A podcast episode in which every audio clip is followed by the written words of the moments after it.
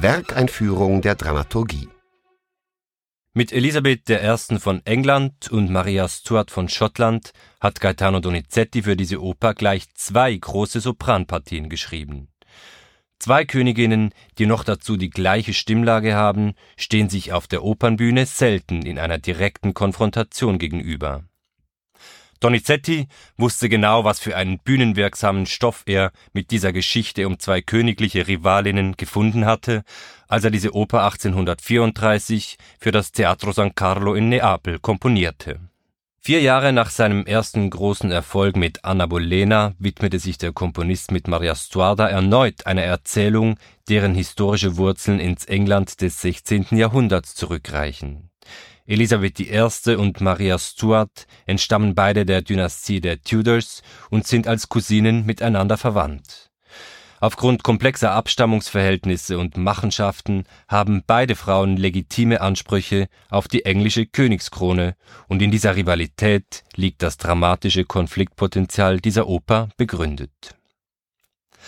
In Neapel ist Maria Stuarda zu Donizettis Lebzeiten nicht wie geplant aufgeführt worden und das lag nicht zuletzt daran, dass die beiden Soprandiven, die für die Uraufführung vorgesehen waren, sich schon während der Proben in die Haare gerieten. In einem zeitgenössischen Bericht liest man nicht nur von verbalen Beschimpfungen, sondern auch von Ohrfeigen, Bissen und wütenden Fußtritten, die sich die beiden Damen verpassten. In Wirklichkeit hat es eine dramatische Begegnung zwischen Elisabeth I. und Maria Stuart überhaupt nie gegeben. Es war Friedrich Schiller, der diese wirkungsvolle Szene für sein Drama Maria Stuart, auf dem Donizettis Oper basiert, frei erfunden hat. Das zeigt, dass die Bühnenfiguren eher wenig mit historischen Persönlichkeiten zu tun haben, vielmehr sind es erdichtete Figuren, die seit vielen Jahren immer wieder anders gedeutet werden. Diesen Aspekt hat auch der Regisseur David Alden in seiner Inszenierung bedacht. Der Amerikaner betont gerne, dass er Oper als eine unrealistische Kunstform sieht, und zwar besonders deshalb, weil die Musik der Handlung stets einen Subtext beifüge, der schwer in Worten erklärbar sei. Die Musik vermittelt Gefühle, Stimmungen und Kommentare, die David Alden in starke und zuweilen traumhaft skurrile Bilder verwandelt. Er erzählt diese Geschichte also nicht als Historiendrama im Gewand des elisabethanischen Zeitalters, sondern als einen großen Mythos, der historische Elemente mit Fantasiebildern verbindet und bis in unsere Gegenwart hineinführt. Das Schicksal der historischen Maria Stuart hat besonders im Zeitalter der Romantik zahlreiche Dichter inspiriert. Die stets als schön und leidenschaftlich geschilderte Frau war schon im Kindesalter Königin von Schottland und durch ihre erste Heirat auch von Frankreich. Doch mit den Männern hatte Maria Stuart kein Glück. Ihr erster Mann verstarb früh, der zweite kam unter mysteriösen Umständen ums Leben und als dritten Mann heiratete sie gar den mutmaßlichen Mörder des zweiten.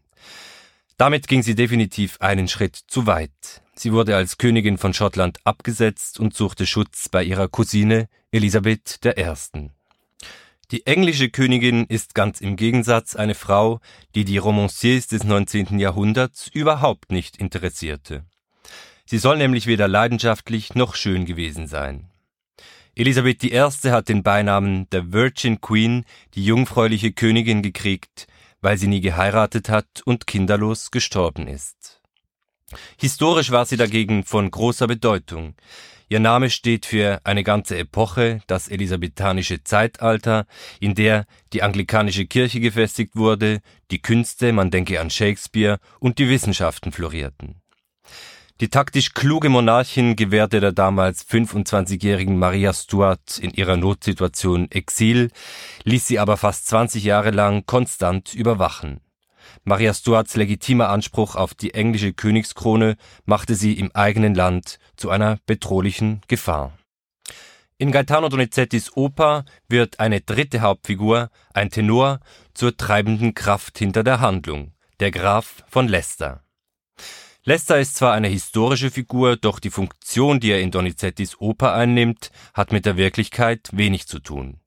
Elisabeth ist ihm leidenschaftlich zugetan, doch sie weiß, dass Lester auch die schöne Maria Stuart bewundert. Donizetti verwandelt das Stück also in ein leidenschaftliches Eifersuchtsdrama.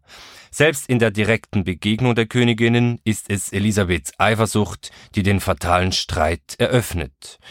Maria, die zunächst demütig auf die Knie gesunken ist und Elisabeth um Gnade gebeten hat, fährt Elisabeth daraufhin in höchster Wut an, beschimpft sie als Bastardin und spricht ihr das legitime Recht auf den Thron ab. Zu Beginn des zweiten Akts erleben wir Elisabeth erneut als zögernde Königin. Die kluge Politikerin ist in ihrer Ehre tief gekränkt, weiß aber, dass die Hinrichtung einer anderen Königin ein schweres Verbrechen ist, das auf sie selber zurückfallen könnte. Wieder ist es der Graf von Leicester, der erneut um Gnade für Maria Stuart bittet und damit die Entscheidung auslöst. Elisabeth I. verurteilt Maria Stuart zum Tod. Die Reduktion auf drei Hauptfiguren und auf eine gestraffte Handlung mit großen Höhepunkten ist für Gaetano Donizettis Komposition ganz entscheidend. In den sogenannten Belcanto-Opern steht die virtuose Gesangskunst stets ganz im Zentrum, während das Orchester eine eher neutrale Funktion einnimmt. Gerade die beiden letzten Szenen der Oper, in denen Maria Stuart ihre Beichte ablegt und schließlich zur Hinrichtung schreitet, boten Donizetti die Möglichkeit für ergreifende Arien, so wenn Maria zum letzten Mal betet und wenn sie sich vom Leben verabschiedet. Der Aspekt des Glaubenskonflikts zwischen der Protestantin Elisabeth und der Katholikin Maria Stuart, der sonst in der Oper von Donizetti kaum eine Rolle spielt, wird am Ende der Oper plötzlich von großer Bedeutung. Während die Protestantin Elisabeth am Ende der Oper gar nicht mehr anwesend ist, verwandelt sich Maria Stuart zuletzt in eine katholische Märtyrerin, vergibt ihrer Kontrahentin und stirbt in dem Glauben, dass durch ihre Opferung die Sünden Elisabeths reingewaschen werden. Dass die Uraufführung der Oper 1834 in Neapel nicht zustande kam, hängt auch damit zusammen, dass darin die Hinrichtung einer katholischen Königin auf der Bühne gezeigt wird. Das war in einem erzkatholischen Königreich ein höchst heikles Thema. Dass Donizetti das Werk ein Jahr später in Mailand auf die Bühne bringen konnte, liegt wohl nur daran, dass er sich als Komponist ganz eindeutig auf die Seite Maria Stuarts stellt und den katholischen Aspekt des Märtyrertums stark betont.